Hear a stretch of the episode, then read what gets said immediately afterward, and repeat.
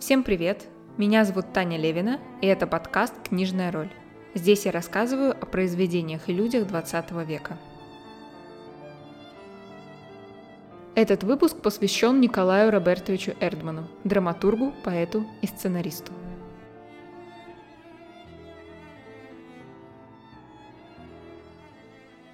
Николай Робертович Эрдман родился в 1900 году 16 ноября в Москве семье бухгалтера фабрики товарищества шелковой мануфактуры лютеранина и уроженца Метавы Роберта Карловича Эртмана, который был немцем и говорил по-русски со смешным и милым акцентом, и Валентины Борисовны Эрдман в девичестве Кормер.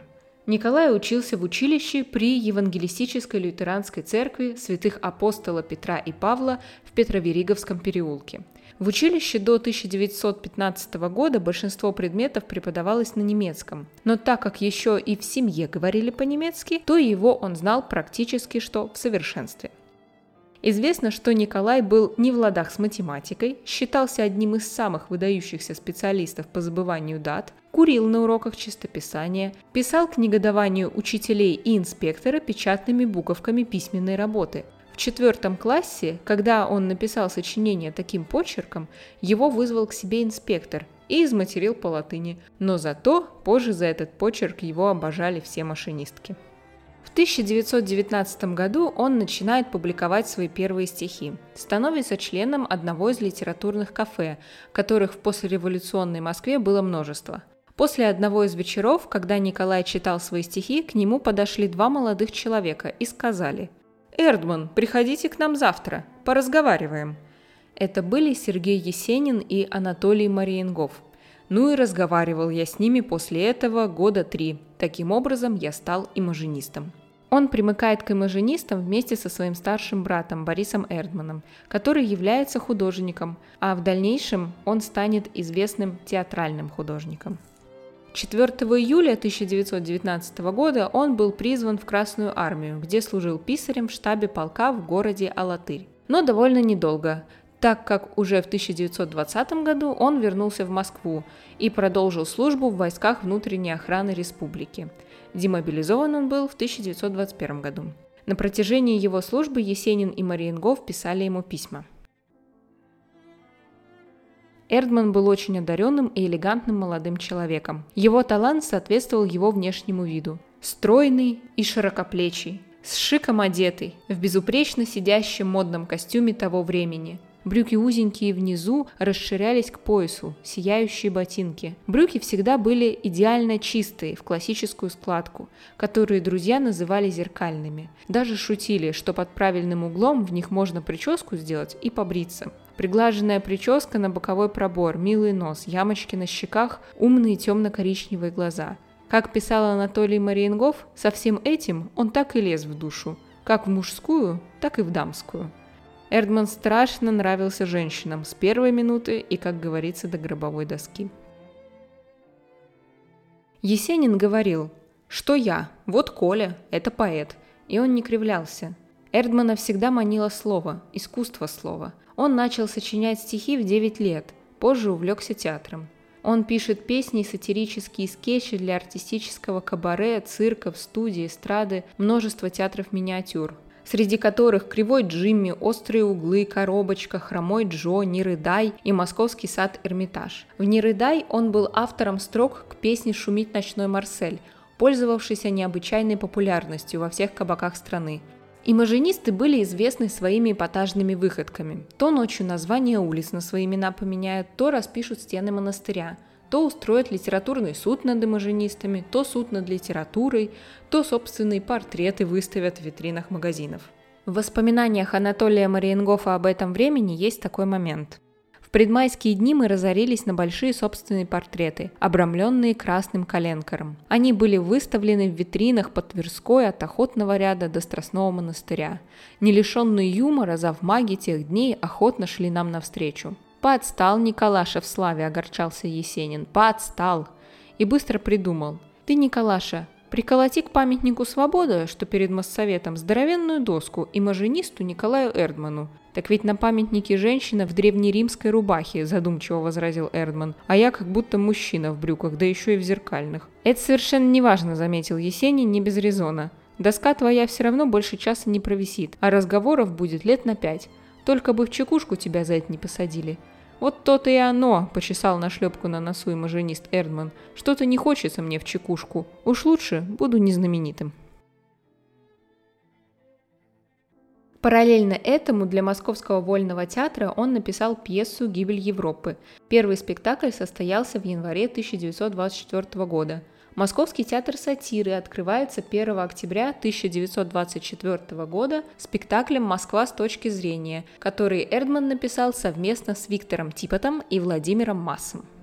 У Эрдмана была страсть к лошадиным бегам. Хоть он был и не очень удачным игроком, но заядлым и называл себя долгоиграющий проигрыватель. Он становится автором интермедий в театре Евгения Вахтангова к постановке «Лев Гурыч Синичкин» по пьесе Дмитрия Ленского. Знаковыми для него становятся знакомства с Константином Станиславским, Всеволодом Мейерхольдом и Михаилом Булгаковым.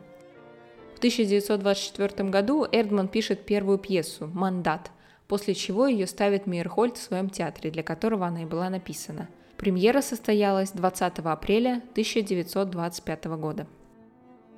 В это время Эрдман познакомился с Андреем Платоновым. Иосиф Пруд предложил ему прочесть свою пьесу в крестьянской газете, где работал внештатным сотрудником. На читке присутствовали главный редактор Семен Урицкий, его зам Николай Адоев, Андрей Платонов и Михаил Шолохов. Комедия очень понравилась слушателям и возымела успех. Андрей Платонов сказал «Искренне по-доброму завидую».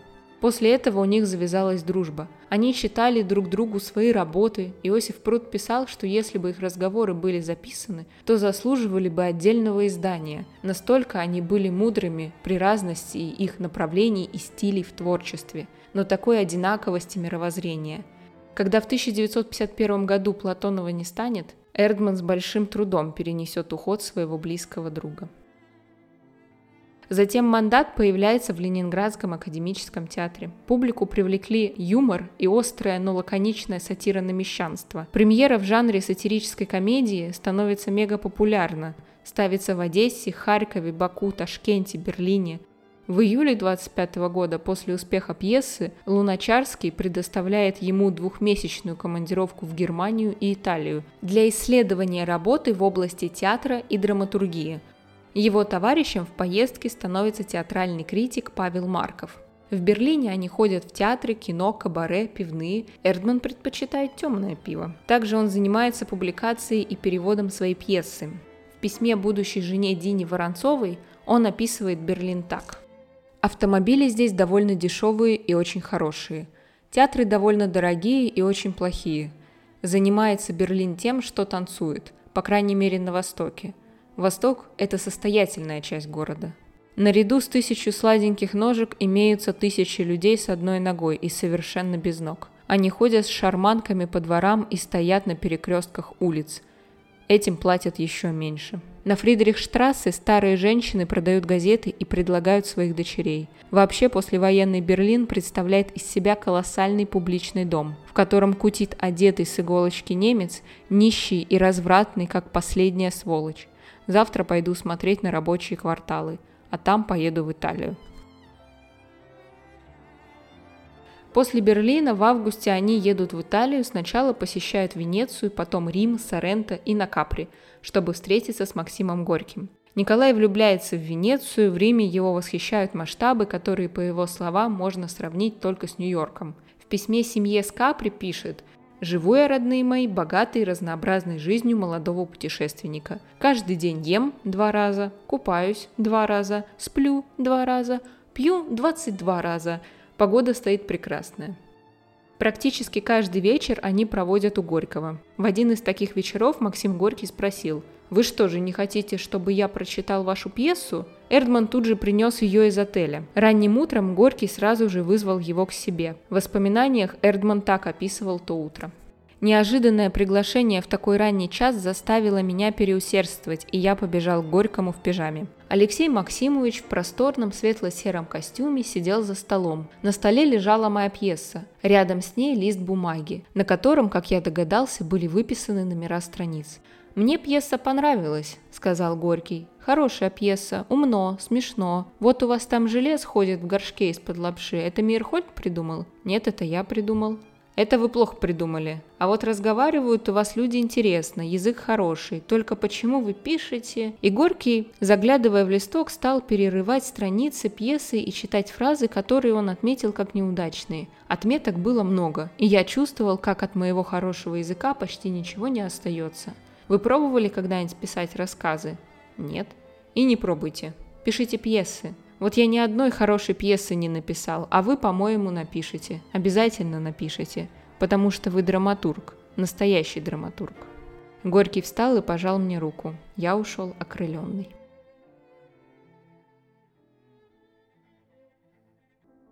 После возвращения из Италии Эрдман женится на балерине Надежде Александровне Яшки, более известной под своим сценическим псевдонимом Дина Воронцова, и начинает работать в кино как сценарист. В 26 году в Одессе с Николаем Охлопковым работают над фильмом «Митя». Эрдман как сценарист, а Охлопков как режиссер и исполнитель главной роли. А Хлопков также работает и над другой картиной «Путь энтузиастов». Когда он и оператор Яков Толчин ходили по городу и выбирали места для натурных съемок, они присели на лавочку на бульваре напротив гостиницы «Лондонская». Рядом с ними терся какой-то беспризорник. Толчин вспоминал – Вдруг прямо напротив того места, где мы устроились на скамейке, открывается балкон одного из гостиничных номеров, и на балкон выходит Коля Эрдман. Мальчишка, который все время вертелся между кустами, подбежал к балкону и крикнул «Коль, а Коль, отдай белишко постирать!» Ловким движением забросил туго связанный узелок на балкон и исчез тут же. Не помню, успел ли я поздороваться с Эрдманом. Он скрылся так же внезапно, как появился. Все дело в том, что по слухам, которые, возможно, распространял сам Эрдман, в юности он был знаменитым хулиганом, и если не на всю Москву, то во всяком случае на все Сокольники, где он жил. Он всегда чувствовал себя своим среди любой публики, даже среди беспризорников, которым испытывал сочувствие, а они считали его своим человеком. Жизнь они проводили на колесах, мотаясь туда-сюда из одного города в другой, а потом рассказывали ему о своих приключениях. Слава и известность его никогда не опьяняли, он никогда не был высокомерным человеком. Наоборот, был очень чутким и деликатным. В нем сочеталось внутреннее хулиганство с галантностью и изысканностью. Николай обожал Владимира Маяковского. Среди рукописей Эрдмана сохранились отрывки воспоминаний.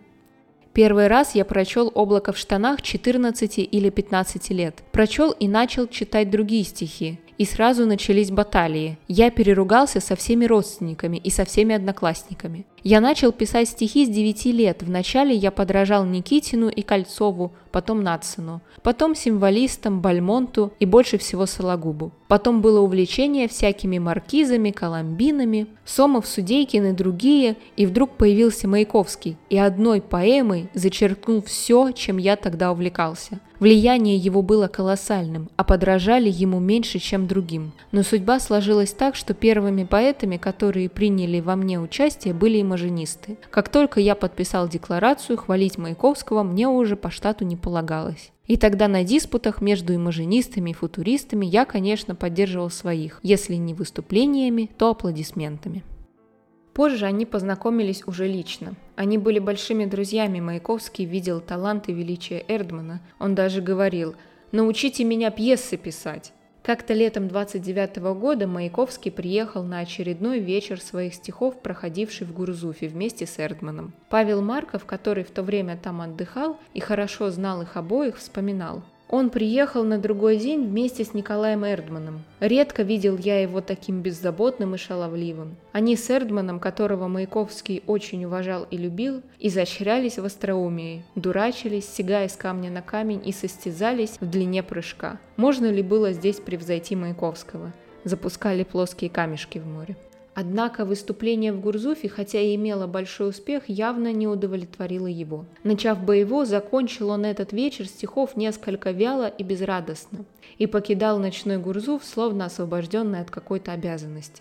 На другой день мы встретились у Эрдмана в Ялте в номере гостиницы. Маяковский уезжал, и вновь какое-то чувство грусти пробудилось в нем. Ему предстоял еще ряд выступлений, которые он воспринимал как большое внутреннее обязательство. Он неоднократно говорил, что чтение на эстраде делает его стихи гораздо более доступными и понятными, чем самые большие тиражи книг. Я почему-то запомнил его у Эрдмана не то накануне, не то в день отъезда. Просторный номер – был ярко освещен. Маяковский сидел на фоне широко распахнутой двери, безоблачного неба и сверкающего моря, опираясь на палку и положив голову на руки. Когда он ушел, Эрдман вздохнул. Вот и уехал Маяковский. Труппа МХАТ гастролировала в Ленинграде приблизительно через месяц после премьеры «Бани». Мы собрались в номере гостиницы слушать новую комедию Николая Эрдмана. Знаешь, в этом номере последний раз останавливался Маяковский сказал Николай Робертович. Потом прочел название своей комедии «Самоубийца». На другой день уже в Москве на вокзале мы услышали огорчающее известие. Только что покончил с собой Маяковский. Ужасающее стечение событий и обстоятельств, ужасный символизм, пронизанный горечью и утратой.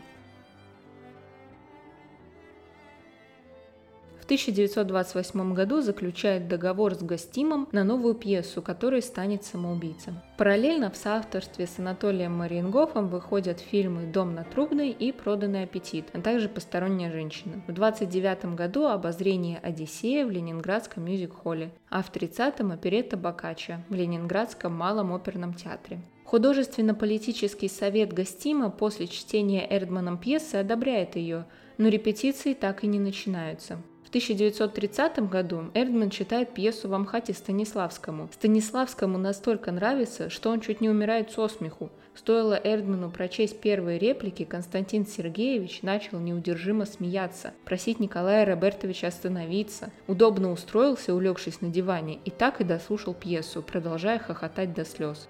Его чтение совершенно исключительно хорошо и очень поучительно для режиссера. В его манере говорить скрыт какой-то новый принцип, который я не мог разгадать. Я так хохотал, что должен был просить сделать длинный перерыв, так как сердце не выдерживало, писал он позже Немировичу Данченко.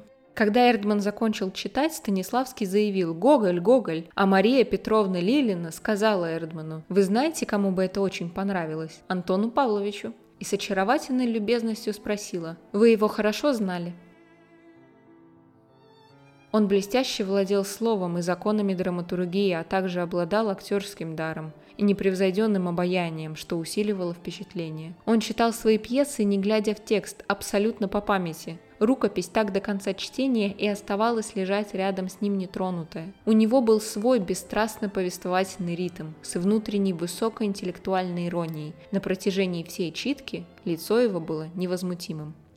Он немного заикался, но когда читал свои произведения, умел использовать этот недостаток, заикаясь точно перед репризой, которую таким образом подавал. Его заикание приводило слушателя в смущение и восторг одновременно. Буквы не выскакивали болезненно, это было непривычное заикание. Все буквы как бы удлинялись в своем звучании с каким-то придыханием. Его речь всегда была емкой и по существу. Известный актер Владимир Этуш вспоминал, что со временем этот недуг стал ему досаждать осаждать. Бывало даже так, что проснувшись утром, он не мог и слова сказать. Но стоит отметить, что в начале своего пути заикание ему не досаждало. Он стал больше заикаться гораздо позже, когда его жизнь значительно переменилась, стало тяжелей.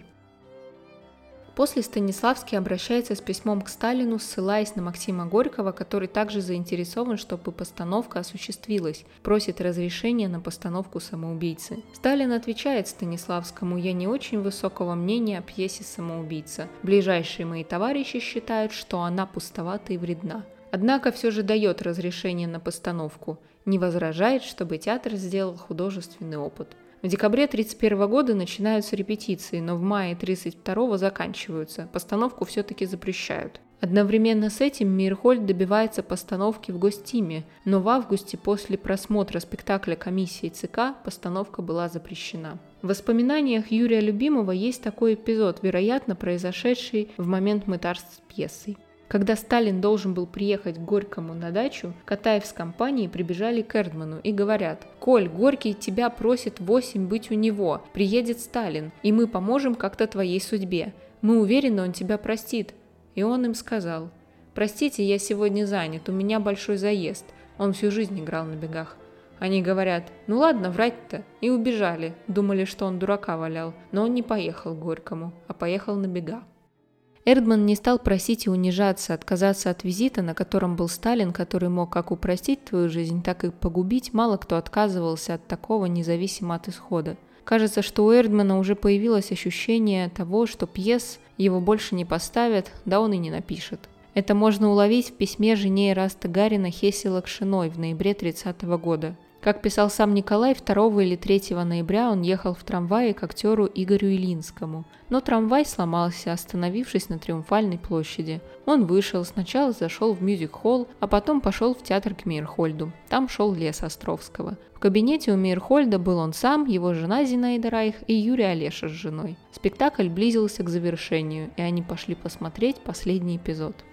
Спектакль окончился. Публика поднялась со своих мест и начала аплодировать. Труппа подошла к рампе и любезно раскланивалась со своим зрителем. Затем по заведенному ритуалу повернулась в профиль и стала вызывать мастера. именно в этот момент я покинул зал и пошел за кулисы, где наткнулся на возвращающегося со сцены Мирхольда. Публика продолжала аплодировать. Труппа продолжала аплодировать. «Хочешь раскланяться за Островского?» – спросил меня гениальный мастер. «За Островского?» – отвечал я.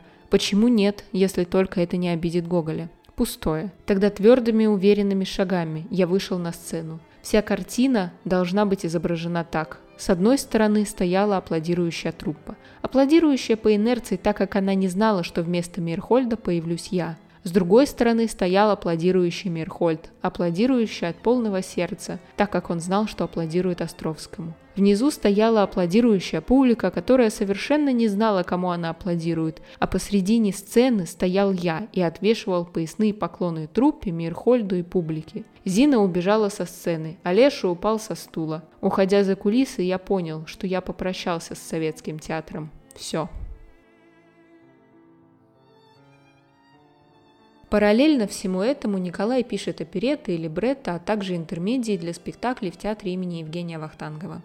С Владимиром Массом и Григорием Александровым в 1931 году пишет сценарий к фильму «Веселые ребята». И во время съемок в Гаграх в 1933 году, в ночь с 11 на 12 октября, в гостинице «Гагрипш» Эрдмана и Масса арестовывают.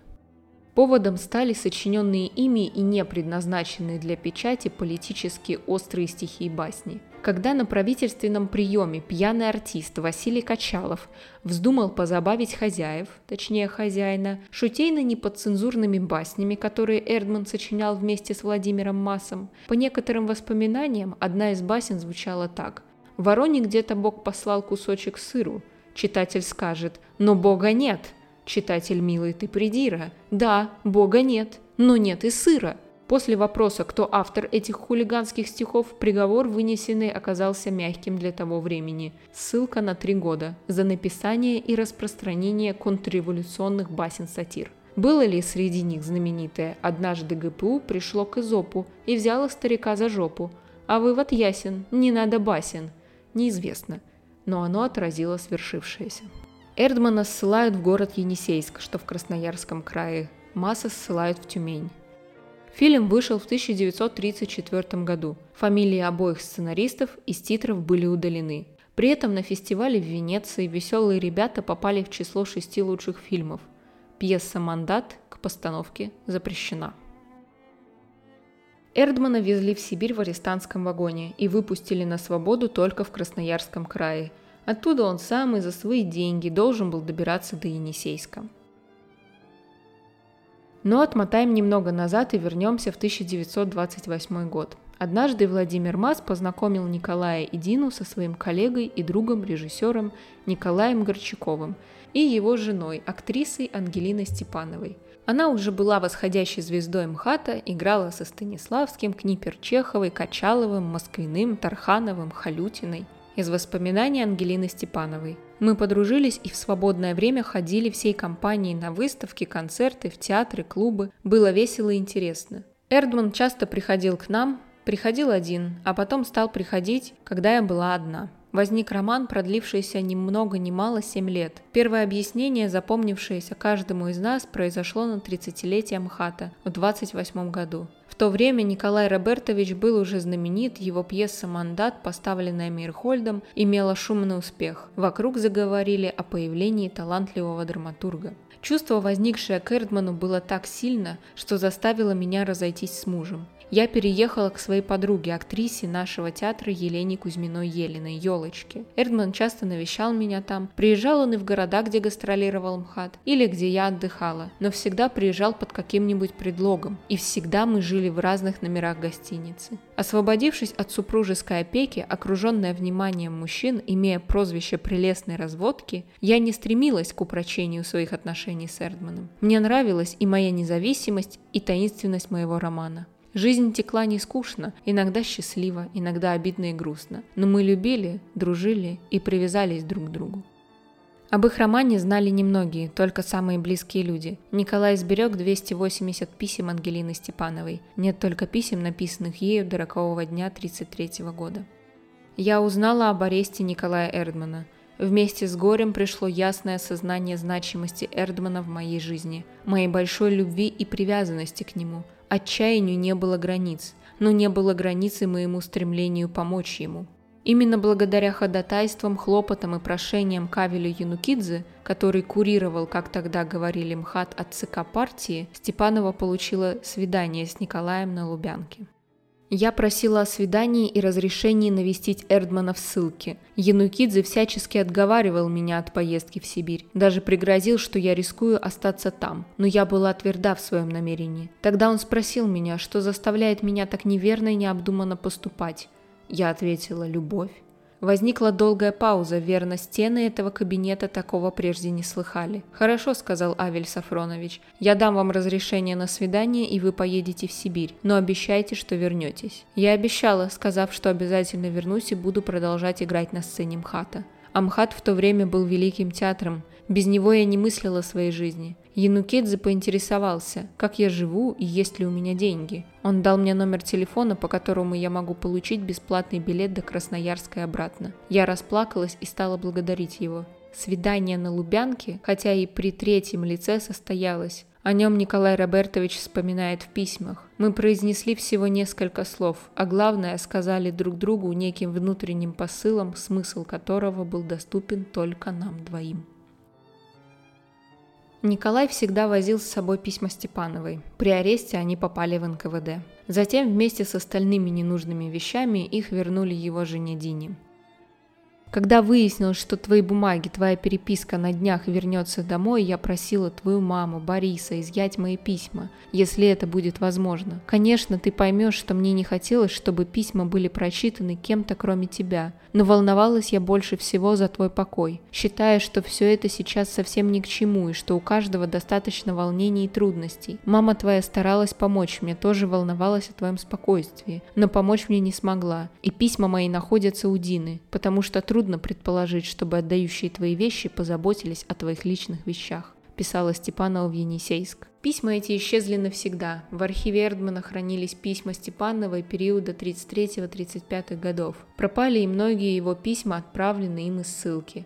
Тем не менее, у актрисы сохранилось около 70 его писем. Они писали друг другу каждый день, посылали телеграммы. Она посылала ему посылки. Она писала ему, «Все дни, ночи, каждый час, все минуты моей жизни заняты тобой. Я стараюсь жить так, чтобы ты остался мной доволен.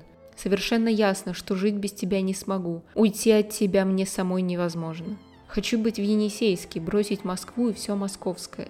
Он звал ее Худыра, считая, что это созвучно с пушкинской Земфирой, и Пинчик, а в порыве благодарности милая, хорошая, замечательная, красивая – и клятвенно заверял, что всегда помнит о пятом-десятом. Так они называли между собой свой роман. Она приедет к нему в Енисейск летом 1934 года. Вместе они проведут 10 дней. Позже она напишет. Что сказать о 10 днях, проведенных в Енисейске? Там впервые у нас с Николаем был свой дом. Мы были счастливы. Благодаря ей через год его переведут в Томск, где у него появится хоть какое-то подобие жизни – появится театр, который все же помогал ему держаться на плаву. Их отношения были достаточно странными. В письмах мы не видим ничего, что намекало бы на то, что они хотели бы или собирались идти дальше вместе по жизни. Николай женился в 26 году, но к началу 30-х их отношения охладевают. Но Николай не собирался уходить от жены, при том, что Дина уже все знала. Проблема в том, что практически ничего не известно об отношениях Николая и Дины, только пара писем из Берлина к ней. Но, скорее всего, она действительно и искренне его любила и не смогла бросить, когда с ним случилось несчастье. Так или иначе, когда Ангелина узнала, что Дина собирается к нему в Томск, она перестала ему отвечать. Он писал на протяжении месяца в пустоту, а потом перестал отношения прекратились. В июне 1937 года Лина выйдет замуж за Александра Фадеева, первого секретаря Союза писателей. Эрдман писал своему другу, «Я истратил все свое красноречие на письма и все деньги на телеграммы. И все-таки безумная женщина выехала сегодня в Енисейск и сделала из меня декабриста. Какой срам!» Речь шла о Дине Воронцовой, но тогда она не приехала, была зима, и ее уговорили дождаться весны, когда будет навигация. Но это даже не важно, ведь важно, как эта фраза характеризует его самого. И ему притила хоть какая-нибудь героическая или страдальческая роль и в этой ситуации в жизни. Его ближайший друг и соавтор Михаил Вольпин как-то подметил. Николай великолепно справлялся во все времена и на всех поселениях со своими привычками. И с коньяком, и с дамочками, и с картами, и с бегами. То же самое можно услышать в словах Леонида Траулера. Эрдман категорически не играл в Ганимова. Ему не нравилось, что к нему относились как к жертве, как к страдальцу. Он даже укорял Ангелину в одном из писем. И я пишу тебе, если ты будешь тратить на меня деньги, я уеду в Туруханск. Туда посылки не доходят. Поймите вы, чудаки, я не институтка и не рождественский мальчик, и даже вообще не мальчик. Что я не умираю с голоду, и что в Енисейске люди живут с самого рождения. Из дома мне присылают уйму денег. Вчера пришла твоя посылка, скоро придет вторая. И обещай мне, что до моей просьбы последняя твоя. Я очень нуждаюсь в твоих письмах, в твоих ласковых словах. Больше я ни в чем не нуждаюсь. У меня есть все, вплоть до внимания друзей. Конечно, это могла быть просто внешняя маска, а в душе он был оскорблен, подавлен и унижен. Ведь невозможно взять и согласиться с несправедливостью и принять ее как данность. К этим условиям можно только приспособиться, но не смириться с ними. А что, собственно, происходило с Николаем в ссылке? Из письма к поэту Вадиму Шершеневичу. Не так давно в Москве в веселую минуту жизни я составил два коротеньких списка. Один – кто пойдет за моим гробом, и другой – кто пойдет за моим гробом при всякой погоде. Твое имя я написал во втором списке в первой шеренге. Эти списки тоже оказались у следователей, и они долго не могли понять, что это за списки. Николай вспоминал. А потом я никак не мог объяснить следователю, что это за списки и как я, мерзавец, вражина, вкручиваю ему, что взрослый идиот играет с собой в какие-то игры. Вызывали почти всех, а тех, кто в дождливый день, по несколько раз. Николай очень переживает за родителей, так как после ареста их квартиру уплотнили, оставив две комнаты. «Прости меня, мамочка, за все неприятности, которые вам доставил. Ему было больно за то, что родители, которых он безмерно обожал, так или иначе испытывали трудности, и винил себя в этом. Пишет письма он на имя матери Валентины Борисовны, так как отец плохо читает по-русски. Они очень трогательны, он очень любил свою маму, просто обожал. Подписывался твой мамин сибиряк. По возможности отправлял им деньги, которые удавалось заработать. Он ставит небольшие спектакли и водевили для местных клубов. Из письма к матери. Золотая мамочка, три последних дня живу бурной общественной жизнью. На носу Рождество, и меня попросили сделать антирелигиозный спектакль. К несчастью, как я вычитал в одной брошюре, чудес не бывает, а сделать спектакль можно только чудом. Единственная книга в городе, которая могла бы помочь в этом деле, пропала из библиотеки два года тому назад. Выписывать какой-нибудь репертуар из Москвы уже поздно. Местный союз безбожников никакой работы, кроме плана работ, не сделал. Сам я в этом вопросе понимаю столько же, сколько и ты, дорогая. Жалею, что ты никогда не заставляла ходить меня в церковь. Чувствую, что для создания настоящего антирелигиозного спектакля необходимо быть верующим.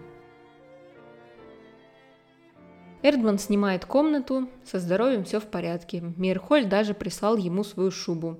Бодр, сыт и всегда ждет писем от семьи и друзей. Но с этим частенько случаются проблемы. В письме к поэту Вадиму Шершеневичу он пишет.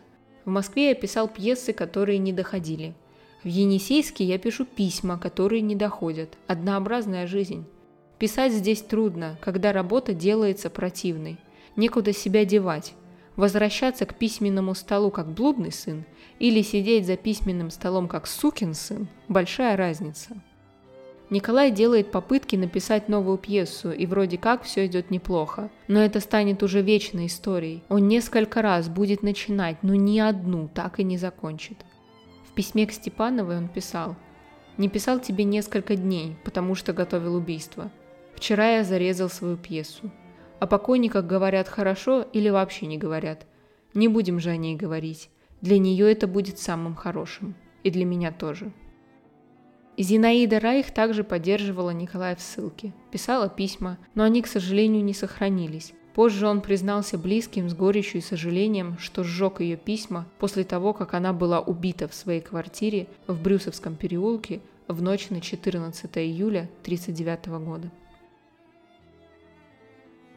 Однажды в городской библиотеке он установил по Большой советской энциклопедии, что родился в 1902 году, в этом издании была допущена ошибка, которая перекочевала в следующие словари, справочники и статьи. Он написал матери «У меня отняли год и подарили два. Если к концу срока мне подарят еще четыре, я вернусь в Москву совсем молодым человеком».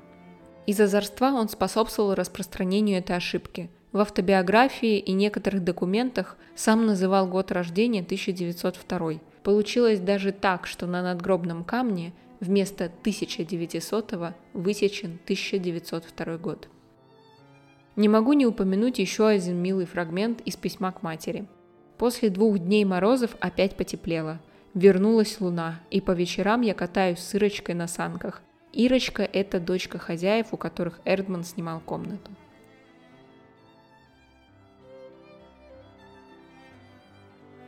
Весной 1934 года к нему приехал Ираст Гарин, игравший главную роль в «Мандате». Он был в Сибири на гастролях и решил воспользоваться возможностью навестить Эрдмана. Разными способами, но за 20 дней он добрался до Енисейска. Когда он вошел в комнату, удивлению не было предела. Они выпили, поели, поговорили, потом Гарин, увидев в окне гидросамолет, сказал, может он на запад летит? Вероятно. Может меня прихватит? Пойдемте-ка спросим.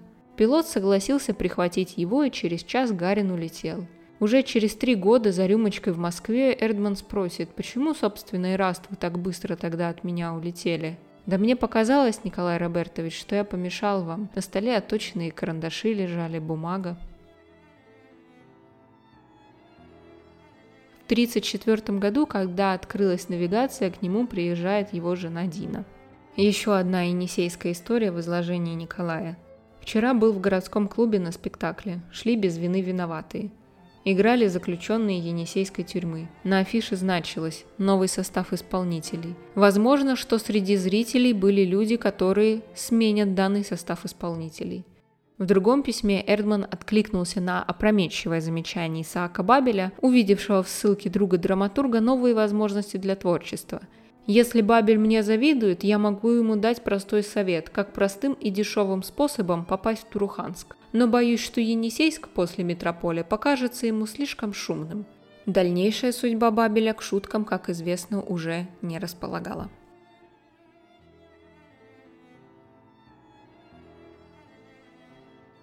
В 1935 году место ссылки изменено на Томск. В свою поездку до Красноярска Эрдман написал в письме матери так – Вообще я все больше и больше убеждаюсь в том, что все учреждения похожи одно на другое, независимо от того, как они называются. Всюду надо ждать и торговаться. Из Енисейска я ехал без провожатых, вдвоем со случайным попутчиком. Погода стояла божеская, и поездку можно было бы назвать почти увеселительной, если бы я не ехал на свой счет.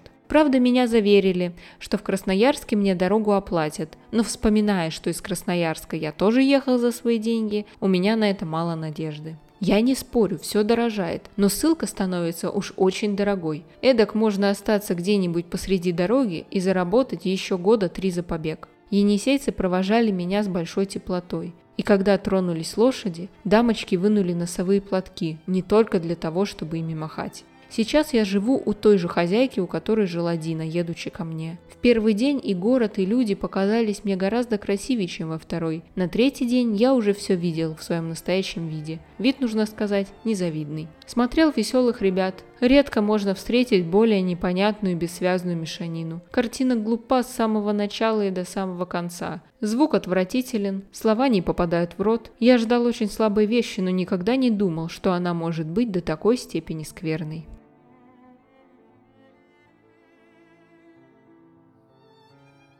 В Томске начинает работать в Томском гортеатре.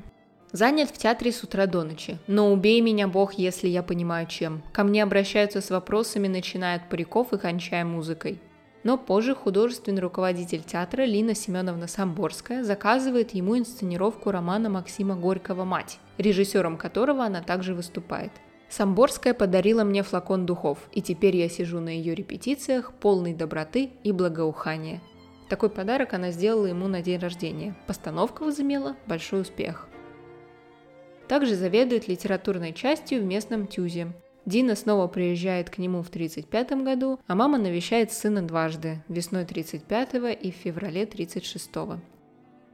19 октября 1936 года он получает справку Томского городдела НКВД об отбытии срока ссылки с правом выбора места жительства минус 6 городов. Переезжает в Калинин. По предложению Григория Александрова начинает работу над сценарием фильма «Волга-Волга» вместе с Михаилом Вольпиным. Фамилии в титрах снова были удалены.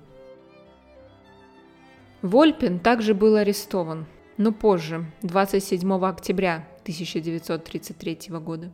Поводом для ареста послужили сведения, что он сочиняет антисоветские сатирические произведения. Обвинение было предъявлено по 58 статье. И 16 января 1934 он был осужден на 5 лет заключения в исправительно-трудовом лагере. Отбывал срок в Ухт-Печлаге. Был освобожден в марте 1937 по зачету рабочих дней. Он говорил – меня выпустили в 37-м, когда только и начали всех по-настоящему сажать. После освобождения вновь встретился с Эрдманом, вместе с которым на протяжении более чем 30 лет будет создавать киносценарии для фильмов и мультфильмов,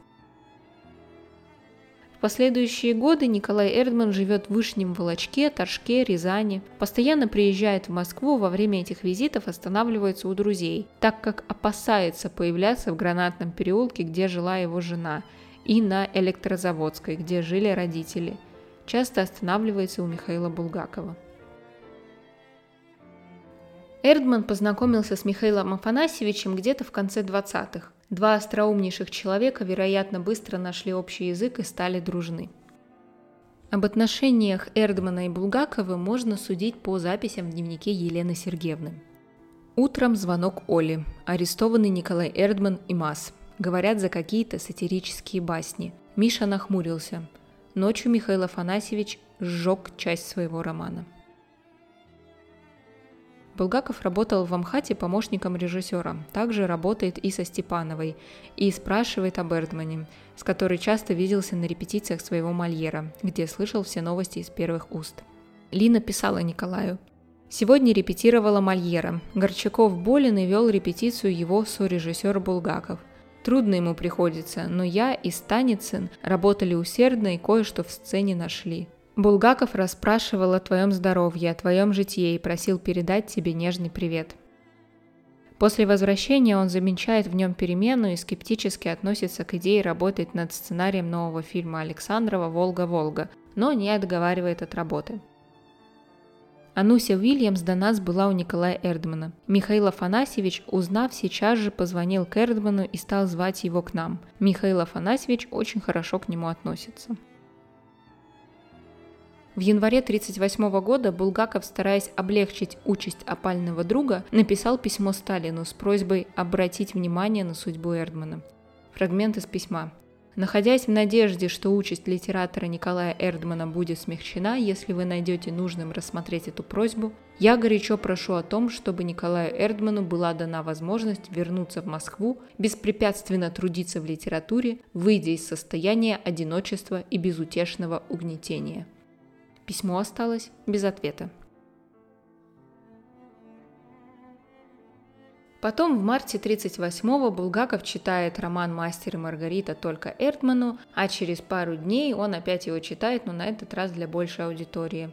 Тогда Елена Сергеевна записала Неожиданно вчера вечером позвонил Николай Эрдман и сказал, что приехал, хочет очень повидаться. Позвали его с женой, также и Петю Санусей. Роман произвел сильное впечатление на всех. Было очень много ценных мыслей высказано Цейтлиным. Он как-то очень понял весь роман по этим главам. Особенно хвалили древние главы, поражались, как Михаил Афанасьевич уводит властно в ту эпоху. Коля Эрдман остался ночевать. Замечательные разговоры о литературе ведут они с Михаилом Афанасьевичем. Убила бы себя, что не знаю стенографии, все это надо было бы записывать.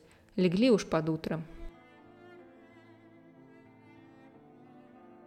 В один из визитов он читает Булгакову первый акт пьесы «Гипнотизер», провинциальный город приезжает гипнотизер и во время сеанса гипноза всех заставляет говорить правду. И тут-то все самое интересное начинается, так как говорят правду руководящие работники. Надо отметить, что подобное имело место в реальности конца 30-х годов, только гипноз был даже не нужен. Пьеса так и не будет закончена, однако в Центральном государственном архиве литературы и искусств хранятся черновики пьесы, 16 страниц. После обеда бильярд до 10 часов вечера. Потом он рассказывал свою будущую комедию. Хорошо выдумал и сюжет, и трюки разные. Они часто играли в бильярд с большим азартом. Часто играли допоздна. Увлечены как дети, записывала Елена Сергеевна.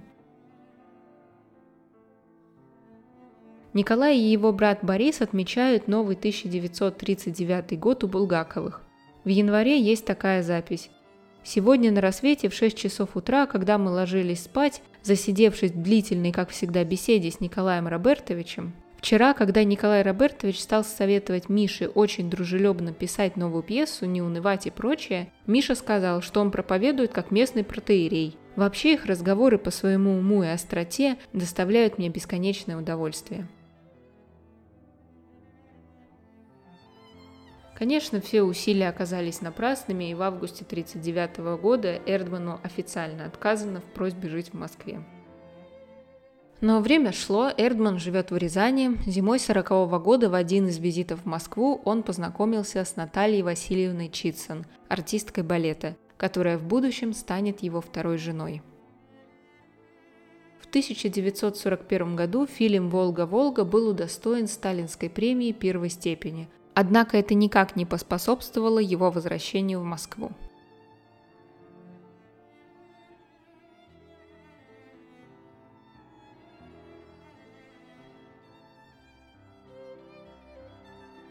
Начало Великой Отечественной войны Эрдман застал в Рязани. Он желал попасть на фронт, но как бывший ссыльный носитель немецкой фамилии опасался, что его могут отправить не на фронт, а в трудармию, что могло означать работу под конвоем находился в Рязани вместе с Михаилом Вольпиным, где добровольцами их не взяли. Оставалось ждать следующей мобилизации. Хотя Рязань не входила в число для запрещенных к проживанию городов для Эрдмана, им пришлось оттуда уехать, так как прописку им не дали. Они уехали в Ставрополь, ныне Тольятти, где и были мобилизованы и зачислены в саперный батальон инженерной бригады 7-й саперной армии. Войска отступали, и пройдя во время отступления 600 километров, Эрдман повредил ногу, впоследствии чего у него началась флегмона. Им удалось сесть на воинский эшелон, который прибыл в Саратов, где на вокзале их заметили Николай Дорохин, Борис Ливанов и Борис Петкер, артисты эвакуированного МХАТа. Они привели их в гостиницу «Европа», где сами жили. Иван Михайлович Москвин, исполнявший обязанности директора, нашел Эрдману врача, которому удалось спасти его ногу от ампутации. До конца года Эрдман и Вольпин находились в Саратове. В канун 42 года начальник клуба НКВД Борис Сергеевич Тимофеев, придя на квартиру, где они вместе с артистами МХАТа находились, сообщил, что их приглашают быть авторами в ансамбле песни и пляски НКВД. Тимофеев был с ними знаком, так как еще до войны они писали программу для ансамбля. Они были вызваны в Москву, где их поселили при клубе, дав комнату. И с января 42 года по январь 47 года он проходит действительную службу в составе военной команды ансамбля песни и пляски НКВД.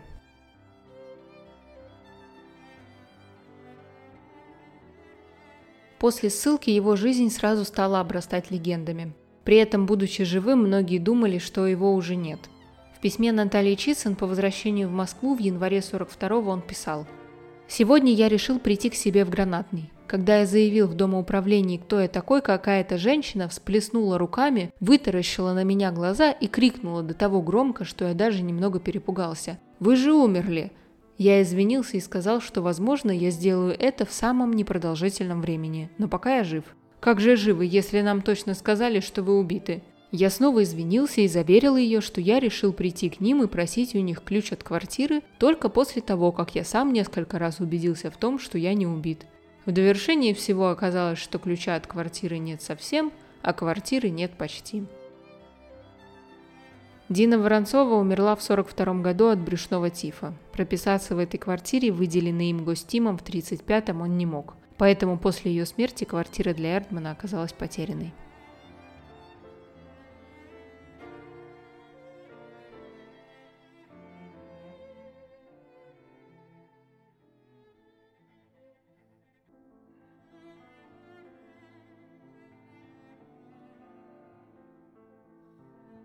Вместе с Вольпиным они писали сценарии для театрализованных представлений ансамбля песни и пляски НКВД. Участвовали во фронтовых бригадах, обслуживавших войска НКВД. Их коллегами были также Дмитрий Шестакович, Юрий Любимов, Сергей Юткевич. Естественно, что они носили соответствующую форму. И когда Николай первый раз увидел себя в этой шинели, глядя в зеркало, грустно заметил. «У меня такое ощущение, будто за мной опять пришли». Надежда Яковлевна Мандельштам вспоминала. Во время войны, когда мы были в Ташкенте, к моему брату заявилось двое военных. Один был Эрдман, другой безумолку говоривший Вольпин. Вольпин говорил о поэзии. Поэзия должна быть интересна. Мне интересно читать Маяковского. Мне интересно читать Есенина. Мне не интересно читать Ахматову. Вольпин был воспитанником Лефа и знал, что ему интересно. Эрдман молчал и пил. Потом они встались и поднялись в Балахану к Ахматовой живший над моим братом.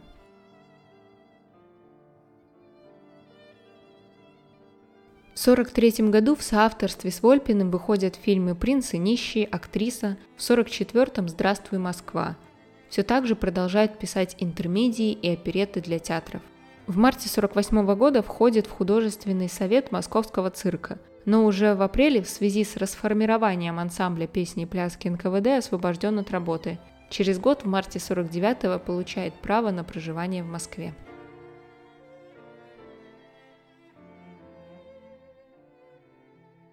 После войны Большой театр начал строить дома для артистов. Его жена попала в это строительство. И в 50-м году они въехали в трехкомнатную квартиру на улице Горького. В этом же году они зарегистрировали свой брак. С 51 года у него уже был, так сказать, чистый паспорт. Он появился после того, как за фильм «Смелые люди» ему была присуждена сталинская премия второй степени и присвоено звание лауреата. Но сам прописываться он не пошел, за него это сделала жена. Вечный страх перед милицией у него так и остался.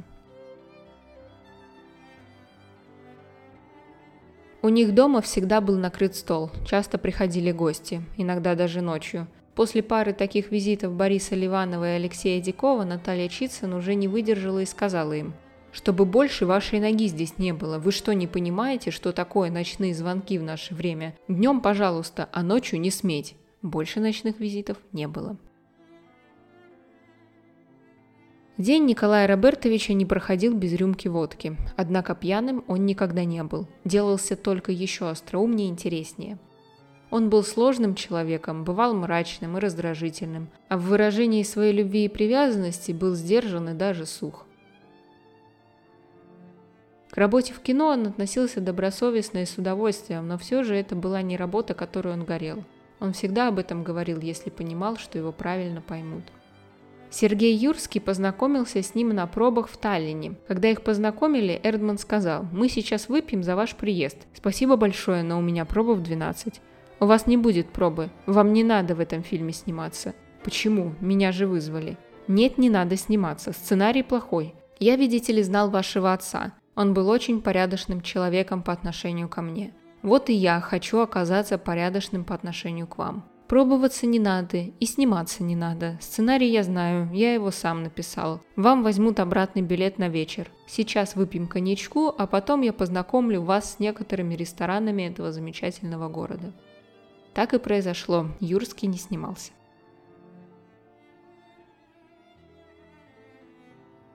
Несмотря на то, что он так много работал в кино, театр всегда был ближе и интереснее, всегда было интереснее работать с актерами. После успеха мандата ему не нужно было самоутверждаться и беспокоиться о званиях и премиях. Фильмы и мультфильмы, над которыми он работал, впоследствии к старости принесли материальное благополучие, которое он мало ценил. Его никогда не волновали условия быта, он мог жить в самых плохих и тяжелых условиях. И никогда не жаловался, не капризничал. И такое ощущение, что все старался пропустить через юмор. Постоянная трудность в работе над новой пьесой отягощалась тем, что прошлое так и не была поставлена. Он так и не увидел ее на сцене. Случаи с прозой и поэзией отличаются от случаев с пьесами. Ведь у пьесы слишком много условий должно совпасть, чтобы она жила на сцене, а не была историко-литературным фактом. Это должен быть живой диалог сцены и зрительного зала, и то, что этот диалог не состоялся, сказывалось. Он любил частенько писать по ночам, сидел у лампы над рукописью с карандашом и дымящейся папиросой. Наталья Чицын вспоминала. Ему не столько мешал шум или громкий разговор в соседней комнате, сосредоточившись, он его переставал замечать, сколько невозможность работать вслух, проговаривать только что написанные фразы. Присутствие кого-либо в комнате его тогда стесняло. В их квартире кабинетом являлась самая большая комната с окном в тихий двор. И тогда впервые за многие годы он работал с удовольствием.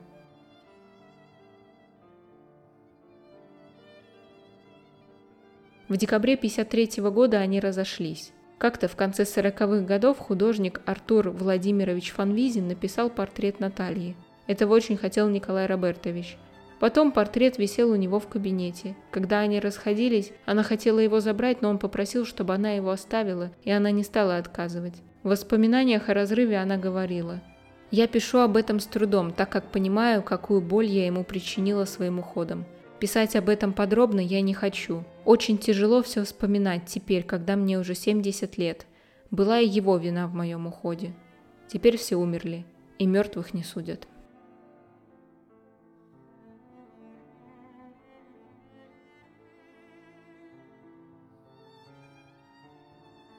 В 1954 году Николая Робертовича принимают в члены Союза писателей. Он выступил сценаристом и соавтором множества советских мультфильмов, которые составили золотой фонд кинематографа, среди которых мультфильмы «Братья Лю», «Оранжевое горлышко», также фильм «Шведская спичка», «Приключения Мурзилки», а в соавторстве с Вольпиным «Остров ошибок». В декабре 56-го по одноименной сказке Самуила Яковлевича Маршака и в соавторстве с ним выходит мультфильм «12 месяцев», а в 58-м «Кошкин дом». И упомяну еще пару мультфильмов, которые выходят в последующие годы. «Снежная королева» в некотором царстве, который на 11-м международном кинофестивале в Карловых Варах получает премию за оригинальное оформление и поэтический диалог. «Тайна далекого острова», «Приключения Буратино», «Дюймовочка», в 65-м выходит мультфильм «Морозко» в соавторстве с Вольпиным. На 17-м международном кинофестивале детских и юношеских фильмов в Венеции картина получает приз «Золотой лев Святого Марка» за лучший фильм для детей. Всего было написано более 50 сценариев для фильмов и мультфильмов.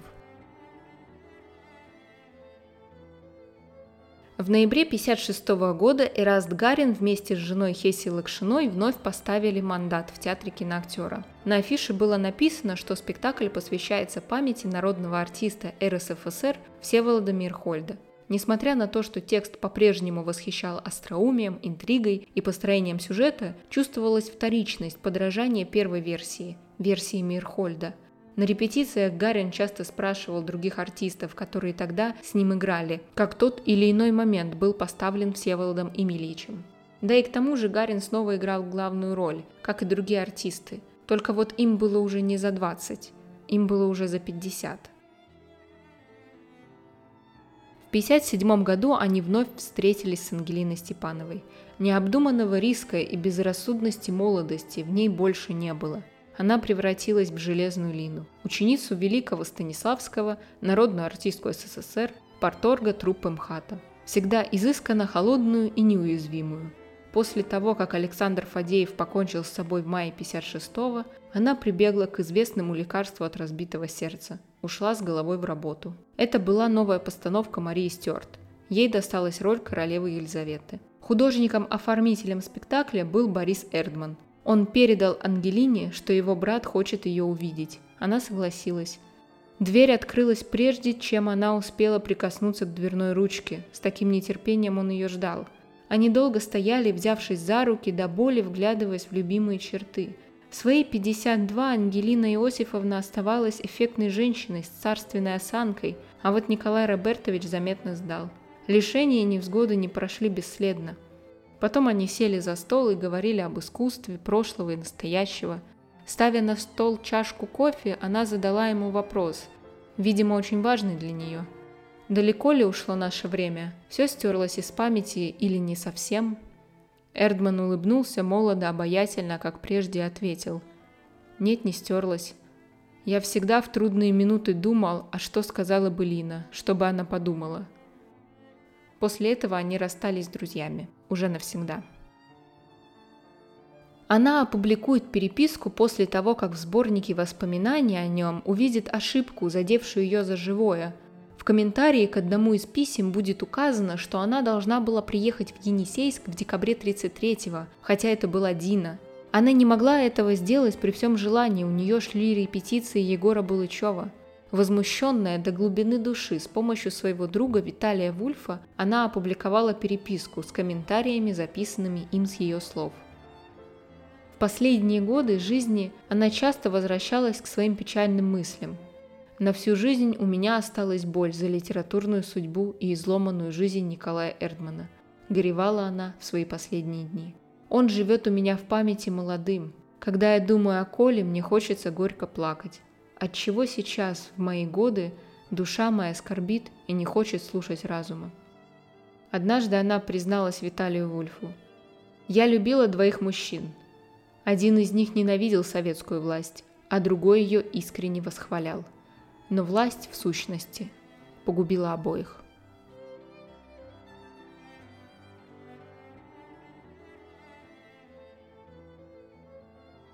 Последние годы жизни Николая Робертовича тесно связаны с театром на Таганке.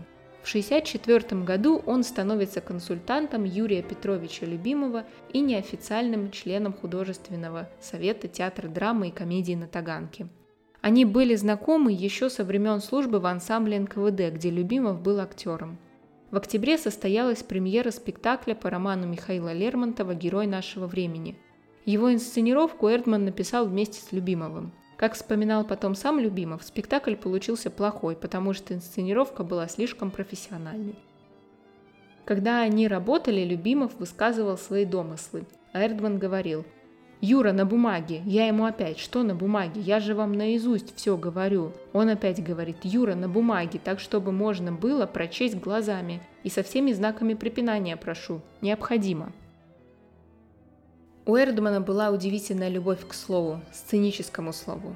Он был поклонником театра диалога, считал, что текст имеет куда более весомое значение в спектакле, чем его художественное оформление, что справедливо. Считал, что артист должен чувствовать слово. Следующей большой работой в театре на Таганке в 1967 году становится спектакль «Пугачев» по драматической поэме Сергея Есенина. Эрдман выступает автором интермедий.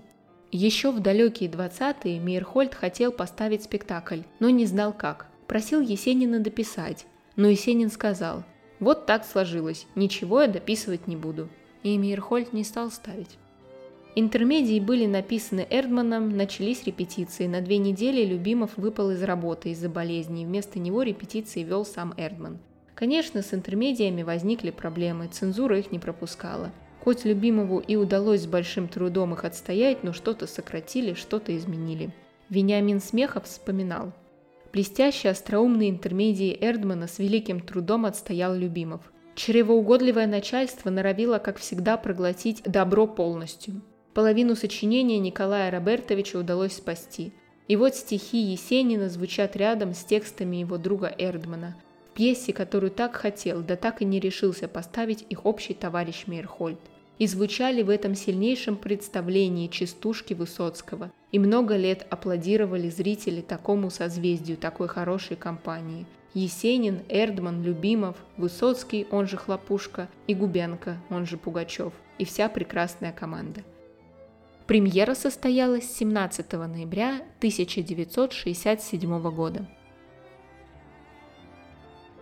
Вообще стоит сказать, что Высоцкий и Смехов очень полюбились Николаю Робертовичу. Как-то после чтения интермедии к Пугачеву, где Владимир Высоцкий читал свои частушки, между авторами произошел шутливый диалог. Здравствуйте, а вы пьесы не пишете сейчас? Mm? Пьесы не пишете? Вы еще расскажете кому-нибудь, зачем я буду? Да нет, пишу. А вы песни? Расскажете.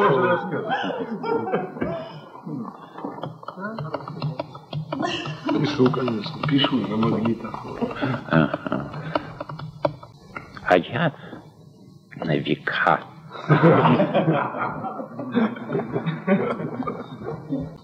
Кто на чем?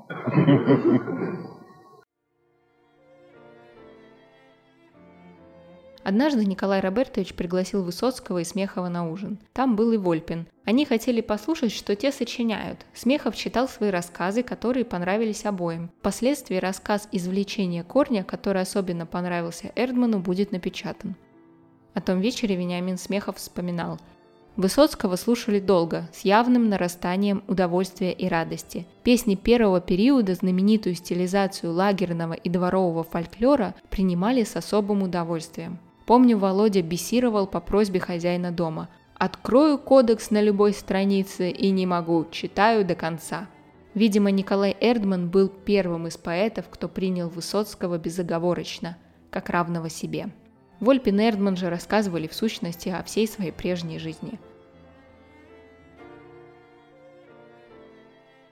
В 1967 году Смехов написал инсценировку к спектаклю «Послушайте» по произведению Владимира Маяковского – Режиссером выступал Любимов. Когда он читал ее Вольпину Эрдману и Александру Мартьянову, получил резкую критику, не дочитав даже до конца. Через несколько месяцев появился новый текст, который уже был принят критиками. А через год, в день генеральной репетиции, когда на обсуждении увиденного были и слезы, и радость, и благодарность первых драгоценных зрителей, а среди них и близких друзей Маяковского, где-то к концу митинга вышел к столу любимого Николай Робертович и четко, кратко, необыкновенно грустно сообщил сотням заинтересованных лиц. Этот спектакль – самый лучший венок к памятнику Маяковского. Вообще, воспоминания Вениамина Смехова о Николае Робертовиче полны интереснейших моментов. Все замечали, что он всегда отлично справлялся со всеми передрягами, личными драмами и прочим. Но Вениамин Борисович уловил другую сторону – вот что всегда казалось при близком общении и только теперь сформулировалось, что стиль поведения и привычки и какое-то, по мнению друзей, легкомыслие поэта вполне уживались с особой интонацией его глаз. Глаза Николая Робертовича сообщали то, что он, может быть, никому ни разу не сказал. А сказал его товарищ по цеху и по печали Михаил Булгаков с словами своего мастера. «Меня сломали, мне скучно, и я хочу в подвал». Об этом молчали его плотно сжатые губы, об этом говорил взгляд, устремленный на собеседника. Особенно явственно цитата из «Мастера и Маргариты» совпадала с выражением его глаз в последний год, так что из сегодняшнего дня видится четко. Этого человека ничто не удерживало на земле, ибо жизнь была лишь соединением мучений и болезней, и памяти, и от запретности любезных плодов, и от сознания безысходности в будущем. Только то, что происходило с другими, интерес к чужим, близким судьбам – удерживала, а к себе нет.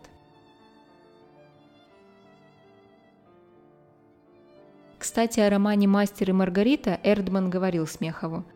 Видите, когда Булгаков имел точный план вещи, то это одно дело, а когда в «Мастере Маргарите» есть и такое, и другое, и он сам не знал, где закончить, это уже не совсем произведение. Если у вещи есть начало и конец, автор отвечает за все дело. Если Булгаков дописал одну линию, а потом еще поллинии, а потом многоточие, и опять нет конца, я это меньше понимаю. Получается, что ему все равно, и тогда мне тоже. Но также есть прекрасный фрагмент, который, как по мне, не нуждается ни в каких комментариях. Видите, когда один живет, другого убили, а третий сам себя убил, а потом одного печатают сто раз, а других прячут, разве так можно узнать правду? Ну кто лучше, а кто не лучше? Если бы все они были в равенстве перед читателем, и Маяковский, и Пастернак, и Есенин, и все они, никто бы не сомневался. Я вот беру их всех по справедливости. Вот они все живы-здоровы, и вот их всех одинаково издают. Ну и что? И тогда получается, кто сам за себя, кто первым выдумал свое, а кто идет после первых. Ну и вот мне кажется, конечно, это дело вкуса. Тут характерный жест плечами, мол, это уж само собой разумеется. Очень ясно и понятно. Маяковский был один, такого не было. И Есенин был один, такого не было. А Мандельштам очень хороший, очень большой талант и так далее. Но он стоит за другими. У него были раньше которые впервые, понимаете?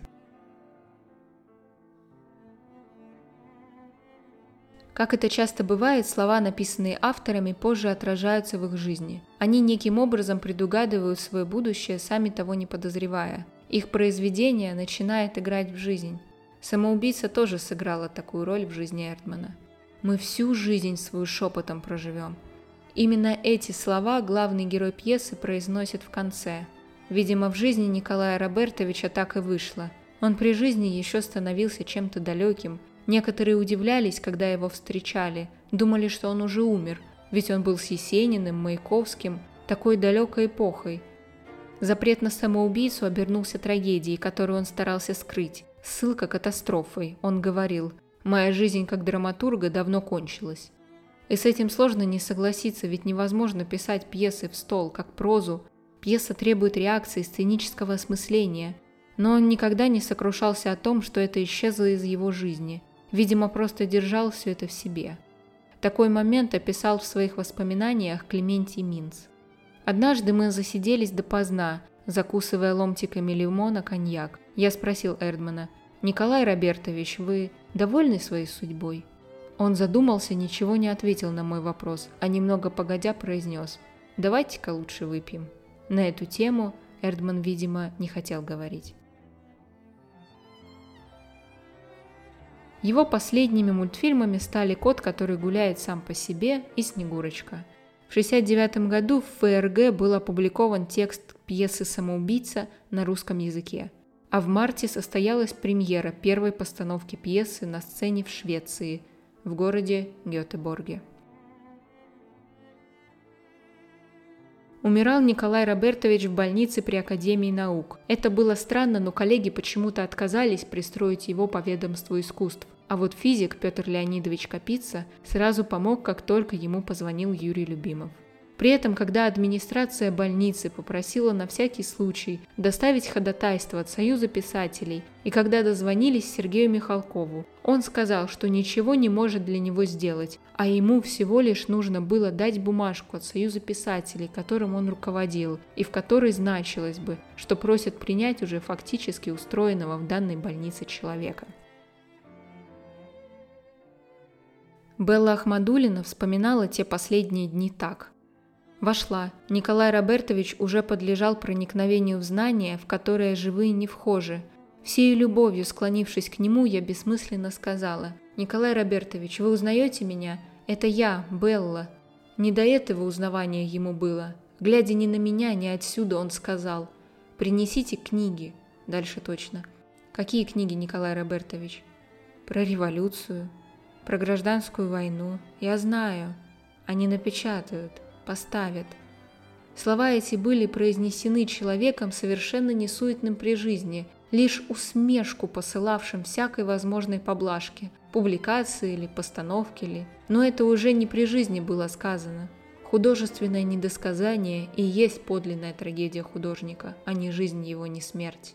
Так я поняла это последнее признание и предсказание. Пройдут годы, когда во времена перестройки напечатают и поставят тексты, которые считались прежде запрещенными. Будут напечатаны и поставлены пьесы самого Эрдмана на родине и за рубежом, которые войдут в золотой фонд мировой драматургии. Абсолютно точно все это описал Зиновий Герт. Что же это за несчастье на нашу голову? Лучшие по всемирному счету литераторы непременно должны умереть прежде, чем им воздастся. Николая Робертовича Эрдмана не стало 10 августа 1970 года. Его похоронили на Новом Донском кладбище рядом с родителями и братом.